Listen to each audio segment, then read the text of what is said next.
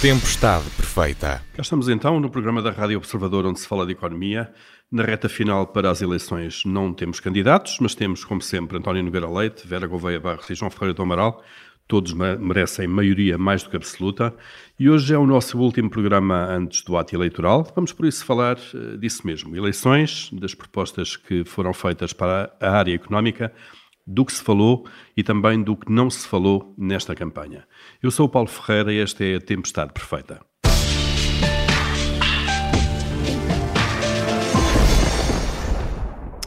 Reta final então desta campanha eleitoral, está quase a acabar, faltam três dias. Os programas eleitorais são conhecidos e não se esperam novidades nas propostas dos partidos até sexta-feira.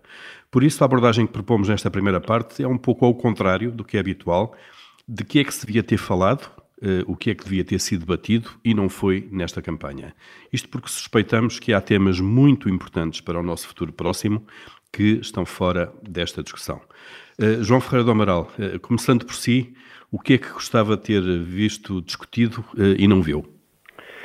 Bom, eu penso que o, o, principal tema que foi ignorado foi as nossas relações com a União Europeia e o nosso posicionamento dentro da União Europeia.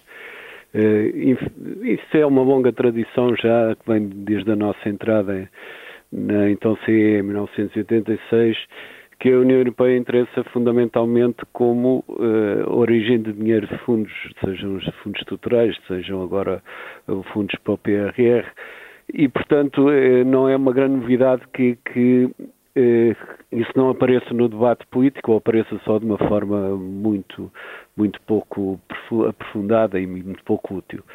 Uh, agora é especialmente importante que esse tema viesse ao de cima, não só por causa das tensões que se foram criando na, na própria União e, no, e, e, também das tensões que se têm criado ultimamente fora da União, no oeste do espaço da União, mas também porque está a decorrer um, ou espera-se que vá decorrer mais rapidamente até um debate sobre uh, a governança económica da União. Sabe-se que a União não pode continuar a funcionar nos termos em que, em que tentou funcionar nestes, nestas últimas décadas. De facto, a situação hoje é muito mais complicada daquela que foi prevista quando em particular se pensou na criação da moeda única e, portanto, esse debate que que, já foi lançado até pela Comissão Europeia, é um debate fundamental para nós. Portanto, eu penso que em termos de temas, aquele que é o elefante na sala, digamos, é, é, é a União Europeia. Mas eu gostaria também de abordar a questão de outra forma, não tanto em termos de temas, mas daquilo que teria tido mais interesse, pelo menos para mim, de ser, de ser objeto de debate que é a, a, forma como resolver os conflitos de objetivos igualmente importantes que, que existem. Uh, vou dar um ou dois exemplos. Uh, o caso da energia. Há, por um lado, um objetivo de não manter os preços da energia muito elevados devido, enfim, à competitividade e ao problema imediato que isso pode trazer para alguns setores de atividade. Mas, ao mesmo tempo, nós precisamos de substituir utilização de energia com base em energias fósseis por uh, uh, outro tipo de energia mais, mais verde. Como é que esse conflito se pode dirimir e em que termos é que, qual a opinião dos partidos sobre a forma de fazer essa arbitragem de conflitos? Uh, um outro conflito importante que se tem falado agora mais recentemente, a questão de, por um lado, os salários serem baixos e não poder aumentar muito para não pôr em causa a competitividade do país, mas por outro lado isso também ser um incentivo à, emigração de pessoal com, com, qualificações e que é a única oportunidade que tem de ter um, um principalmente os jovens, ter um emprego minimamente remunerado. Portanto, era também, é também em termos de forma, não apenas em termos de temas, mas em termos de forma, Uh, seria importante saber como é que os partidos uh, entendem que se podem dirimir esses conflitos entre objetivos importantes. Isto, isto é particularmente útil porque afasta muita demagogia que, evidentemente, vem sempre à, à luz das campanhas eleitorais. Não é? Claro, no fundo, discutir também os custos de, de, dessas coisas todas. É? Exato, é? e até maneira. onde se vai em custos imediatos e em benefícios futuros e de que forma é que isso é arbitrado. Não é? Muito bem. Eh, Vera Gouveia Barros, eh, o que, é que, o que é que lhe fez falta ou está a fazer falta nesta campanha eleitoral, em termos de temas? Em termos de temas, há, há, há, vários que eu podia elencar, para além daquele que, da, da relação que eu, com a Europa, que o João já referiu. Uh, confesso que estranhei uh, não terem falado muito de habitação, mas de certa forma até agradeço, porque normalmente são ditos muitos disparates nesse, nesse âmbito. Um, esta, este novo período que eventualmente se, se avizinha de inflação, também estranhei que não, que não tivesse sido, tal como a parte da, da, administração pública e da desburocratização. Mas, se eu tiver de escolher um, aquele que eu senti realmente mais falta foi o tema da educação. E acho que é absolutamente fundamental. Falou-se de crescimento, pois bem, eu não acredito que Portugal possa crescer, possa sair desta economia especializada em salários baixos, as próprias questões da transparência, da qualidade das políticas públicas. Uh, tudo isto acaba por, da, da, da, justiça social, pela mobilidade social, tudo isto acaba por se encontrar com o tema da educação. E, e não vi, eh, não o vi a ser devidamente tratado, devidamente acarinhado. Eu sei que já houve em tempos uma paixão que depois se revelou muito platónica pela educação, mas, eh, mas gostaria de ver esse tema tratado. Acho que é um dos problemas estruturais que nós temos. Temos um atraso eh, grande e, de facto, aí a história contribui para explicar uma boa parte dele, mas, entretanto, temos de pensar como é que vamos recuperar e até como é que vamos recuperar em função destes dois últimos anos um, de pandemia em que as escolas estiveram fechadas e que nós sabemos que foi tão, tão lesivo, principalmente para uh, as classes mais baixas, porque esse é outro dos problemas do nosso sistema educativo, é que continuamos a ter o sucesso escolar altamente uh, uh, explicado por aquilo que é uh, o nível habilitacional dos, dos, dos pais, da família, da, das suas condições socioeconómicas. E, uhum. e, isso é um drama, isso, isso é uma tragédia e nós temos de perceber como é que rompemos esse, esse ciclo de, de pobreza, como é que podemos fazer da escola, do ensino, da educação, um elevador social, temos de olhar também, uh, e, e, isto é tão, tão mais urgente numa altura em que estamos em processos de digitalização, de, da revolução de, de, uma nova revolução tecnológica, tudo isto apela para o desenvolvimento de competências, não só dos nossos miúdos, mas eu acho que também é muito importante olharmos para aquelas pessoas que não tiveram acesso, a, por, por razões várias, à, à, escolaridade, portanto, até porque isso também depois influencia o, o, próprio, a própria capacidade de ter, de ter aproveitamento na escola das, das uhum. crianças. E, e, acho que não senti muito a falta de, deste assunto devidamente tratado, devidamente acarinhado. Muito bem, António Nogueira Leite, uh, o que é que gostava de ver discutido? Olha, eu tenho aqui um rol de temas. Uh, antes de mais, muito bom dia. Vamos a isso, com tenho rapidez. Aqui um rol de temas, alguns coincidem com os que já foram levantados e, portanto, sobre esse eu seria mais breve. Uh, um tema fundamental que não foi discutido e que é muito importante é o tema da, da, da Europa e o tema da, da, proposta da Comissão e da discussão que está em curso para as alterações da governança económica da União. É um tema absolutamente central que influencia todos os países, em particular Portugal está num dos lados da balança e para ele a questão é particularmente relevante. Eh, e ela não foi tratada eh, convenientemente nem antes das eleições, nem agora no período eleitoral. Aliás, Talvez, António, porque estamos de barriga cheia de fundos neste momento, não é? Não, é, nós vivemos muito com a ideia de que a União Europeia é o, é o nosso padrinho da América, como antigamente se pensava, não é? O padrinho da, do Brasil, alguém que vai enviando uns cheques que vai mantendo a família decadente à tona d'água. Mas volta e meia o padrinho lembra-se de nós e lembra-se que temos que fazer umas coisas ou toma umas decisões que nos prejudicam, uh, pelo menos no curto prazo, e, e, e temos grandes surpresas. Uh, mas de facto a verdade é essa, estamos todos concentrados no PRR, no Portugal 2030, Uh, e, e, não olhamos para algo de absolutamente estrutural e crucial para nós, que é a discussão sobre a governança económica da União. Este é um aspecto. Uh, um outro aspecto que o João também já falou é a questão da transição energética. eu acho que temos um debate muito extremado entre, por um lado, um conjunto de pessoas que está muito agarrado ao paradigma dos anos 80, eh, e, e, e, por outro lado, eh, eh, enfim, uma punção nas energias intermitentes que, que, funcionam, que são importantes, que vão ser uma parte importante do futuro, mas que não vão ser tudo.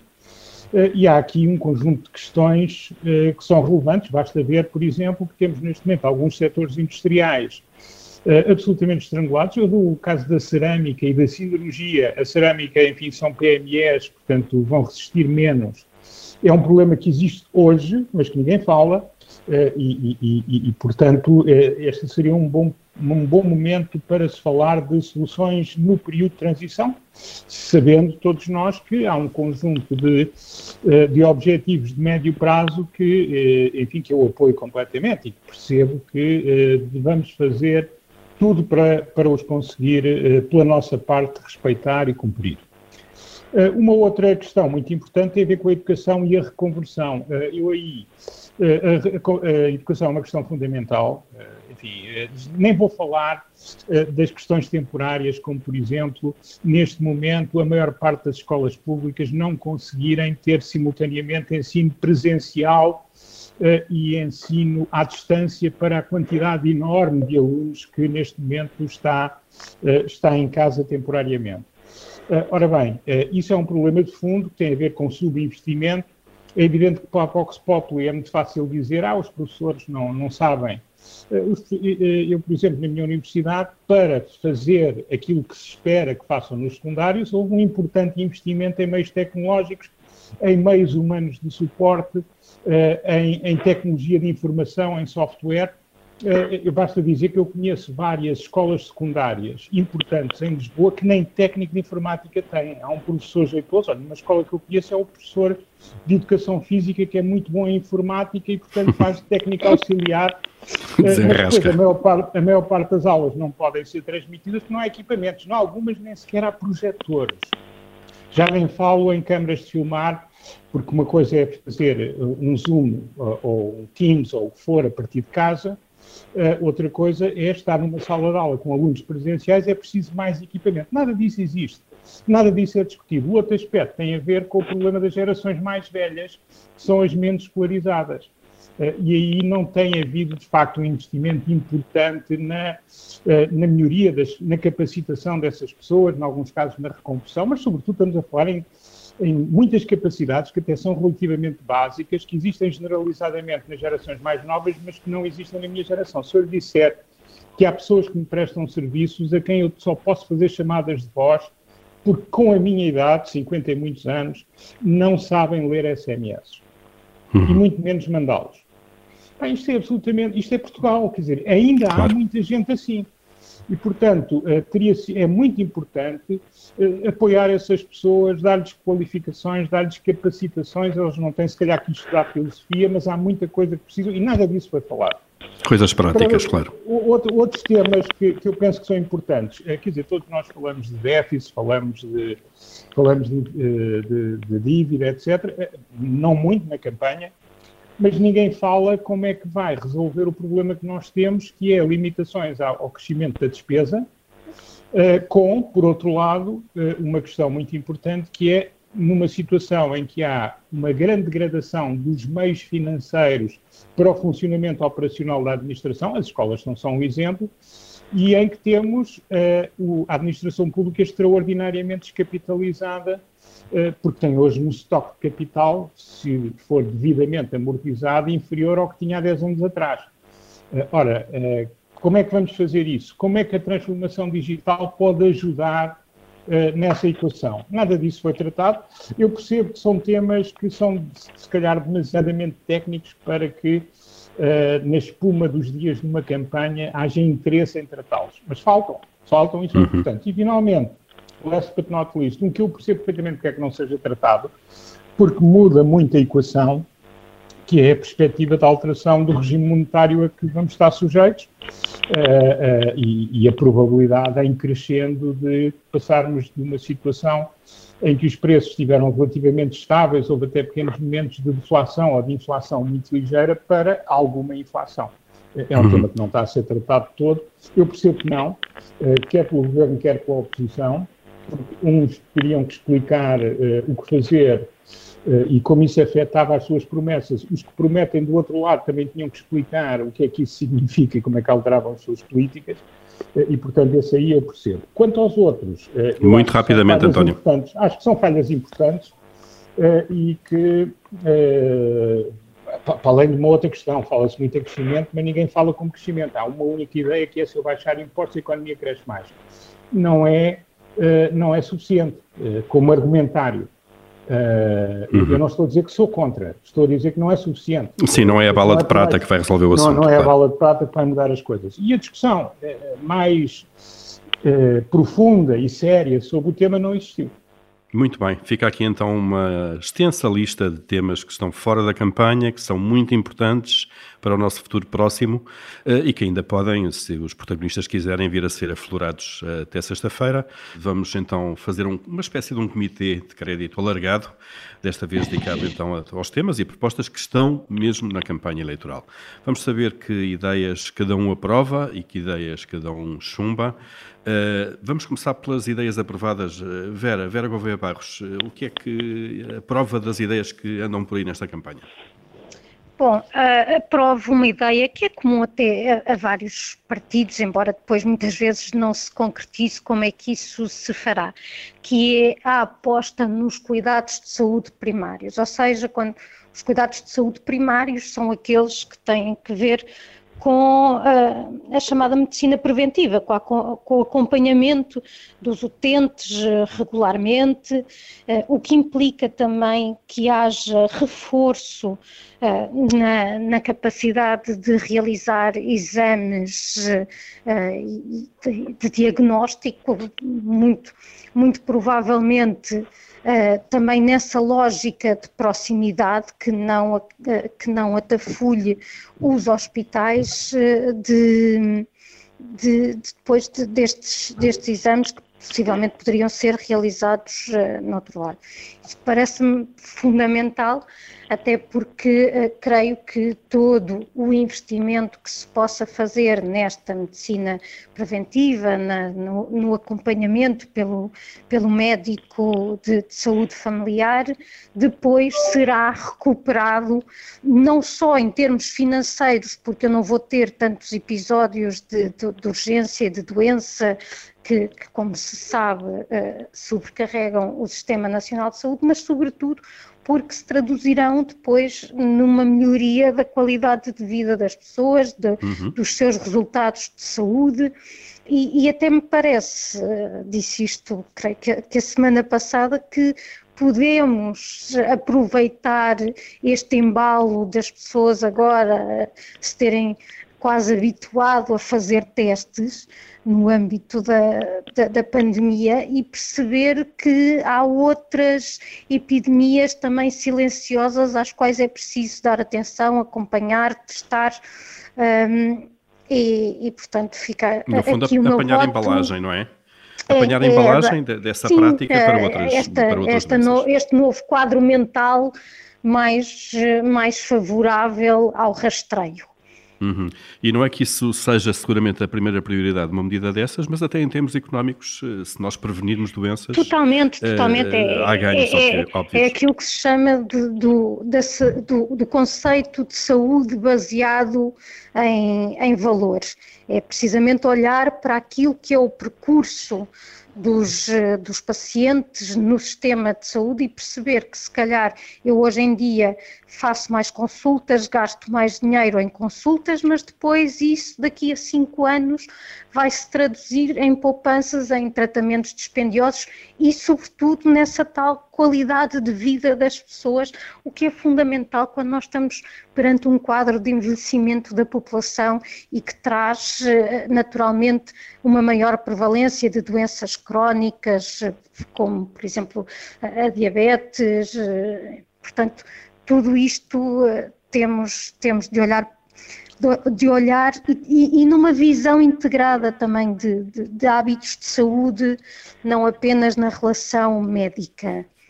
Muito bem, então ideia aprovada, uma aposta reforçada nos cuidados de saúde primários e na medicina preventiva. António Nogueira Leite, o que é que a prova de ideias que estão nesta campanha? Olha, eu, embora ainda há pouco tenha dito que eh, não houve um desenvolvimento muito grande eh, do tema, eh, houve, na verdade, uma maior centralidade da discussão da importância do crescimento, um pouco a partir de uma das, dos seus sintomas ou das suas consequências do não crescimento, que é exatamente a prevalência de salários bastante baixos. e o tema, pelo menos, ganhou eh, alguma, alguma relevância e ficou mais clara para todos, julgo eu, eh, num país onde ainda assim a literacia financeira, como nós sabemos, é eh, extraordinariamente baixa, ficou claro que a melhoria das condições de vida só pode acontecer se o país enriquecer, ou seja, se o país crescer mais, se nós conseguirmos ser mais produtivos, se se criar maior, maior valor em Portugal.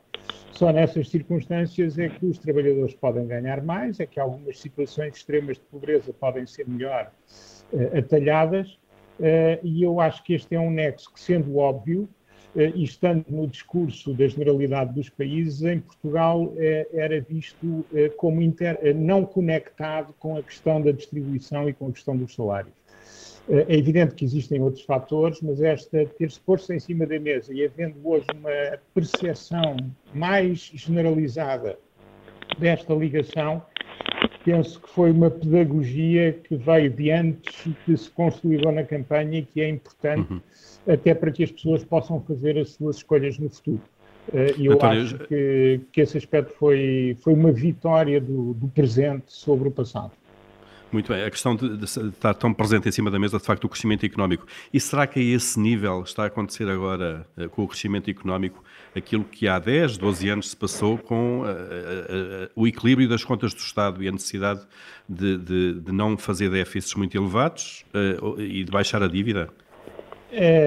Talvez, embora foi fácil construir uh, enfim, verdades alternativas sobre, sobre a situação, não é? E como muitas destas questões só despletam os seus efeitos uh, passado algum prazo, eu lembro-me, por exemplo, uh, das minhas preocupações em 2001, 2002, que toda a gente se ria e que se foram uh, consolidando em 2005, 2006, ainda muita gente se ria, e que em 2011 as pessoas perceberam que temos aqui, tivemos de facto um problema e vamos ter aqui um ajustamento muito oneroso para todos nós, ou pelo menos para a generalidade uhum. dos portugueses. Uh, depois, como se construíram, uh, nessa altura eu acho que sim, isso ficou patente, mas como depois se deu aso, porque não se foi muito, o governo da altura, o professor Gaspar era contra uh, enfim, um discurso mais transparente sobre as causas, achando eu que isso iria perturbar o Sr. Schauble e, por, e indiretamente a, a chanceler Merkel, uh, nós acabámos por ter vários discursos alternativos em que hoje há muitas pessoas que já acham outra vez, e já se ouve isso novamente, que isso é um devaneio ideológico, que realmente a situação foi uma situação de ruptura por vontade política e não porque os mercados fecharam o financiamento ao país. Uhum. Uh, portanto, aqui também não sei como é que vai evoluir, mas sim, há momentos em que determinados problemas ganham uma notoriedade e ganham uma consciencialização que eu penso que é positiva, porque só assim nós podemos uh, afinar os instrumentos de política e aprender com os erros ou da má ação ou da inação. Muito bem. João Ferreira do Amaral, uh, que ideias aprova desta campanha? Olha, eh, em primeiro lugar, aprovo e refiro-me basicamente aos programas do PS e do PSD, porque, enfim, são os partidos que têm a ambição de ser o núcleo, cada um deles de ser o núcleo do próximo governo.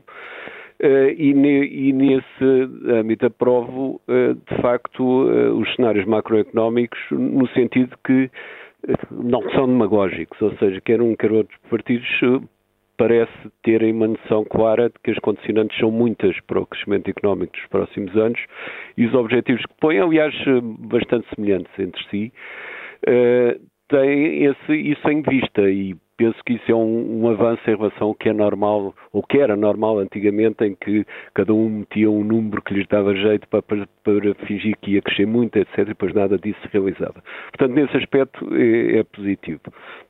Em termos agora de, de questões mais eh, ligadas a, algumas medidas, eh, penso que em termos do, do respeito ao programa de PS, a questão dos salários, que aliás o, o António já, já referiu também, como estando hoje na agenda, é, é tratada de forma positiva, assim como aquilo que, que, se chama uma agência, uma, uma, uma agenda de trabalho digno de facto já passou o tempo em que se pensava que uh, era com trabalho em muito mais condições e muito mal remunerado que nós iríamos ganhar competitividade. E isso custou, ainda, ainda não está totalmente ganha essa batalha, mas custou uh, mudar. Temos também um problema grave, uh, muito grave mesmo, que é dos imigrantes em condições muito precárias, foi o caso de Odmira, mas provavelmente não será o único, e esse aspecto também deve ser, ser obviamente, motivo de preocupação. No que respeita a, uh, um outro aspecto que aí o, o, o, programa do PSD é mais desenvolvido e, e, penso com razão, independentemente de saber se as medidas que lá vêm são execuíveis ou não, é a questão da desburocratização. De facto, isso é um dos aspectos que é, que é mais nítido nas nossa, na nossa política, nas nossas opções políticas é que quando não se está a governar tem-se a noção e, e, bem de que de facto a burocracia e os processos burocráticos são um empecilho de facto ao desenvolvimento económico, mas depois quando os governos vão para o, para lá uh, tem uma enorme dificuldade em mexer nessa máquina. Portanto, é bom que esse, que esse tema apareça e que seja uh, retomado por quem quer que se vá formar governo. Muito bem, temos então aqui algumas ideias, esta campanha aprovadas. Vamos agora uh, virar a moeda, vamos para as ideias chumbadas. António Nogueira Leite, começando por si, o que é que não compra, entre aspas, uh, desta, das, das, discussões uh, eleitorais? Olha, eu, enfim, há uma que não compro, que não é apenas pelo partido que a trouxe, porque partidos de eh, com posicionamento político bastante diferente já o trouxeram noutros países, eh, é, é a questão do rendimento básico incondicional. Foi uma questão que não pegou, mas que, que foi trazida. Tem vários problemas, aliás, a Helena Garrido, no Observador, trata do assunto e até faz uma referência importante a um artigo da Vox-EU sobre o tema, que eu, eu penso que é um bocadinho pareia para de bourgeois, não, enfim, não adianta muito nas condições atuais, portanto, não me parece que Uh, que seja, enfim, uma, foi uma questão que foi colocada, mas não, não ganhou tração e eu acho que não, não, também não fazia sentido que tivesse ganho tração. Uh, um outro aspecto que me, enfim, todos nós sabemos que o salário, o salário, mínimo em Portugal é baixo, que as pessoas que ganham o salário mínimo não têm propriamente, sobretudo nos centros urbanos, onde o custo de vida é mais elevado, nomeadamente na área metropolitana de Lisboa, não têm uma vida fácil. Uh, mas o que é facto é que uh, compromissos a longo prazo, relativamente, ou a médio prazo, relativamente, uh, relativamente muito otimistas e muito ambiciosos sobre a subida do salário mínimo, num momento em que a incerteza é tão grande, mudança de ciclo de política económica, o que, enfim, as, as dificuldades desta fase da pandemia para o futuro e para a saída da pandemia que ainda comportam imenso risco, as questões bélicas que podem, eh, até pelas implicações que têm para a energia e não só, uh, com as sanções que estão previstas, ter implicações grandes no crescimento dos próximos anos, uh, terem objetivos quantitativos muito ambiciosos no médio prazo, uh, eu acho que pode trazer frustração no futuro. Uh, era bom que não, que as coisas corressem bem, que isso não acontecesse, mas eu penso que é um instrumento que é muito tentador para os políticos, mas pode, mas estão claramente a oferecer aquilo que não têm a certeza, longe disso, de uhum. poder oferecer no futuro, e isso parece-me que é um pouco menos apropriado, mas enfim, não, não encaixa na mentira nem na desinformação, eh, mas é uma ambição em que os condicionantes não estão devidamente explicitados. A realidade futura pode não o permitir depois, obviamente. Claro. Exatamente. E essa não é controlável uh, pelos políticos até certo ponto. João Ferreira do Amaral, o que é que chumba desta, de, desta campanha? Olha, chumbo uma coisa que, de certa forma, podia até aparecer na, na, no debate que tivemos anteriormente sobre os temas não, que, que, não surgiram, mas este, como apesar de tudo, surgiu pontualmente, mas muito, muito pouco desenvolvido e, e de forma nenhuma eh, em relação com a, com a importância e a dificuldade do tema, é o envelhecimento da população. De facto, não é só uma questão de segurança social, eu penso que até a questão da segurança social, por difícil que seja, é talvez menos difícil do que eh, aquilo que vai ceder de facto ao apoio e à forma de, de apoiar os idosos. Portanto, é, é, um tema que exigiria muito mais desenvolvimento que aparece nos vários, naqueles programas que eu, que eu, que eu tive a oportunidade de ver, que não foram todos, evidentemente, mas eh, de facto é de tal forma importante e difícil que, e, e que não é um, um, problema de longo prazo, é um problema para já, que já existe e que infelizmente nós sabemos que afeta muitos idosos isolados e que do qual a opinião pública só é alertada de vez em quando quando aparece alguém que morreu que teve tantos dias em casa sem ninguém saber e por aí fora. Portanto, esse tema é importantíssimo e não mereceu, a meu ver, o suficiente cuidado da parte dos partidos sobre o seu tratamento. Claro que existem coisas nos programas sobre os cuidadores, sobre isto, sobre aquilo, mas é, como orientar a sociedade para permitir um apoio a uma percentagem de idosos que vai crescer muito mais ainda do que tem crescido nos próximos anos é coisa que não, que não sabemos ainda. E os custos que isso vai ter, claro, não só em segurança custos social, como em cuidados de saúde. Custos, como a organização que isso vai exigir, porque é também o apoio físico eh, e é preciso pessoas que o façam numa dimensão que, quando nós começamos a fazer contas sobre o número de idosos, é, é algo que nos deixa um pouco estarrecidos, não é? e que, portanto, teria, seria, a meu ver, necessário começar a tratar desde já. Muito bem, mais um tema que merecia desenvolvimento e não o teve. Vera Gouveia Barros, eh, que ideias é que chumba nesta campanha? Eu vou chumbar as propostas, tanto aquelas que querem um aumento da progressividade do IRS, como as que querem uma drástica uh, redução.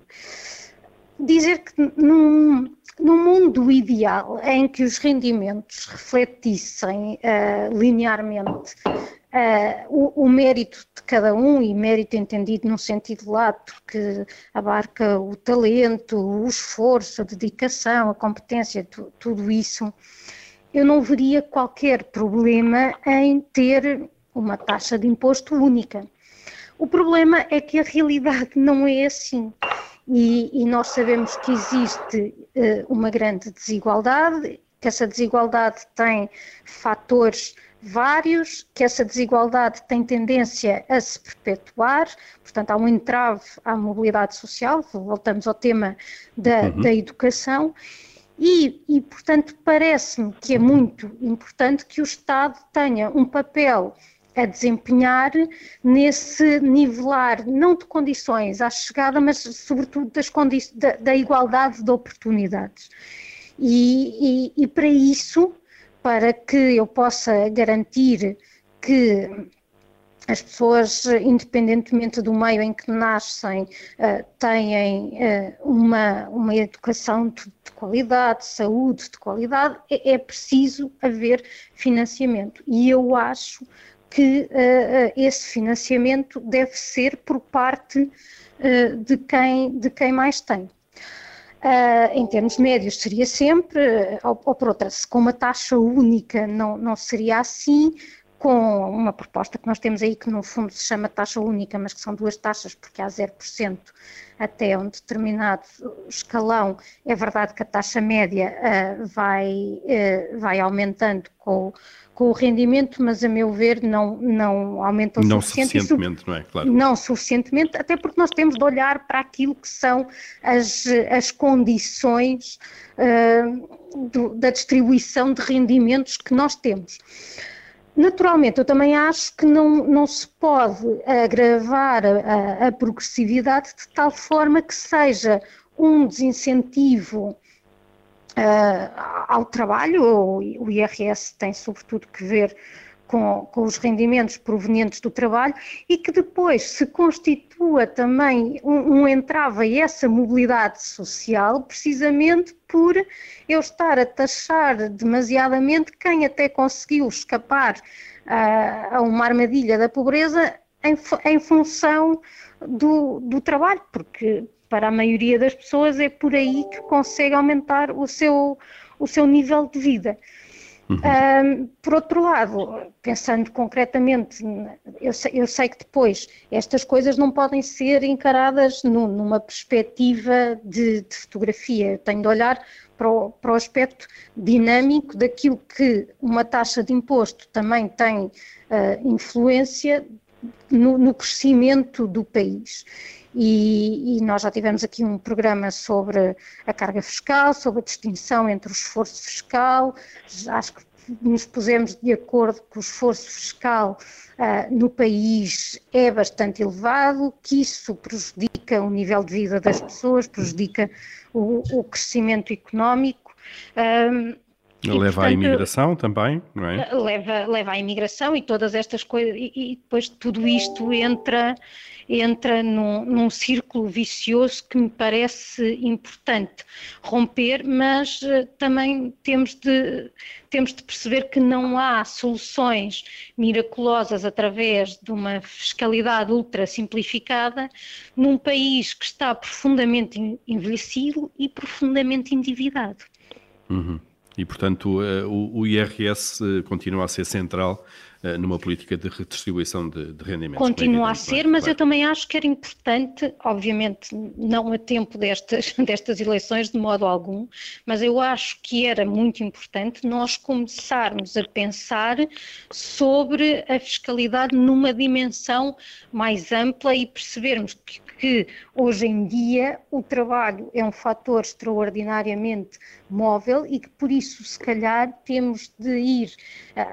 Tudo isto depois radica também em posições ideológicas sobre se o que devemos testar, ah, se o que devemos taxar é a riqueza, se é o rendimento, que são conceitos uh, distintos, se é o consumo, por exemplo. Portanto, uhum. acho, acho que esse é um debate que é preciso fazer, mas é naturalmente um debate uh, demasiadamente sério e complexo para que se faça numa campanha eleitoral. Tem de ser uma coisa com tempo. Muito bem, e pois, e esse é um desafio para os próximos anos, seguramente, até com a mudança. Eu, eu, oh, oh, diga, diga, António, posso, força, força, claro. É uma, claro. É, uma, coisa que as pessoas às vezes esquecem: é que existe tributação sobre a riqueza imobiliária, pelo menos detida pelos particulares. Não existe é sobre a riqueza financeira. Sobre o IMI é... existe, sobre os imóveis, então, certo? Então não há, exatamente. É, claro. Agora, não há, há tributação sobre rendimentos de, de, capital financeiro, não há sobre o próprio capital. Exatamente. E aí ainda é mais móvel que o trabalho. Portanto, isso tem que ser visto com cuidado. Eu sei que agora na academia os economistas, como dizem pouco sobre o crescimento, dizem muito sobre a distribuição, mas temos, é uma discussão que tem que ser tomada a sério. E eu concordo com a Uh, eu, eu, concordo com a Vera, não era a discussão que pudéssemos tomar agora. Uh, mas, mas, é uma discussão que tem que ser tomada porque há muito tempo que se anda atrás dela. Claro, há quem diga até que as campanhas eleitorais são os piores períodos para se discutir ideias, não é? Portanto, lá para dia 31 vamos então dedicar-nos a discutir os problemas do país. Muito bem, estamos quase a chegar, eh, dou aqui para encerrado o, Comitê de Crédito, quase quase a chegar ao fim deste, deste, novo, deste nosso programa. Eh, temos tempo ainda aqui para o vosso momento de tirania. Uh, vamos ao seu mandasse. João Freire do Amaral, se mandasse, o que é que, Olha, o que, é que mandava? Com, com base do que já disse no, no início, obrigava os partidos a pronunciarem sobre os dilemas, ou seja, sobre os conflitos eh, que existem por serem objetivos que não podem ser atingidos ao mesmo tempo e, portanto, eh, sobre cada dilema, e são muito importantes alguns deles, como vimos, é, era bom termos a opinião das forças políticas. Portanto, fica aqui decretado então pelo João Freire do Amaral, ainda há três dias, de facto, para, para em alguns temas, eh, ponderar custos e benefícios. Vera Gouveia de Barros, te mandasse? Eu, se mandasse, uh, tratava de, de, pensar muito sobre a valorização da profissão de, de, professor. Eu sei que já houve aí uns assomos, uns assomos sobre, sobre isso. Normalmente significa simplesmente remunerar melhor, que eu acho que é um aspecto importante, mas também uh, temos de, de olhar aqui para para a mobilidade, para a autonomia das escolas, para a forma como essa autonomia se relaciona com os modelos de contratação, porque não faz sentido nenhum eu ter flexibilidade nos currículos, nos modelos e depois não poder escolher um corpo docente que se identifique com esses princípios e dar-lhe estabilidade por uma questão de comprometimento.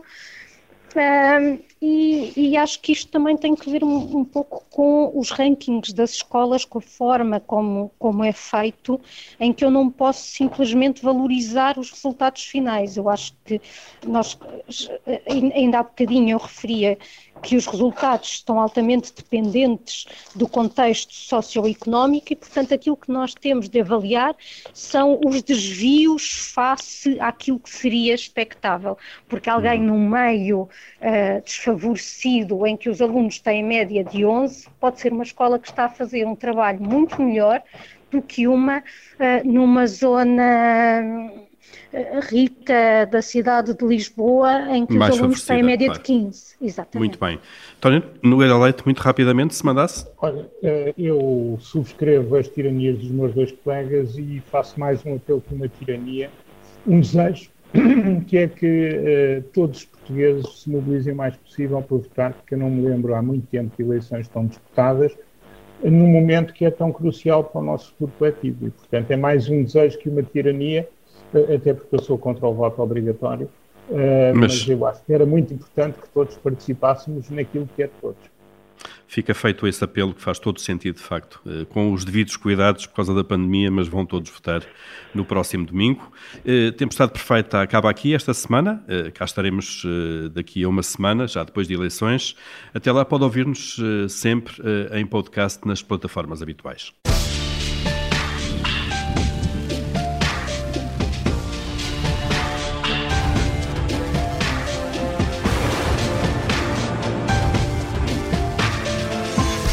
Tempestade perfeita.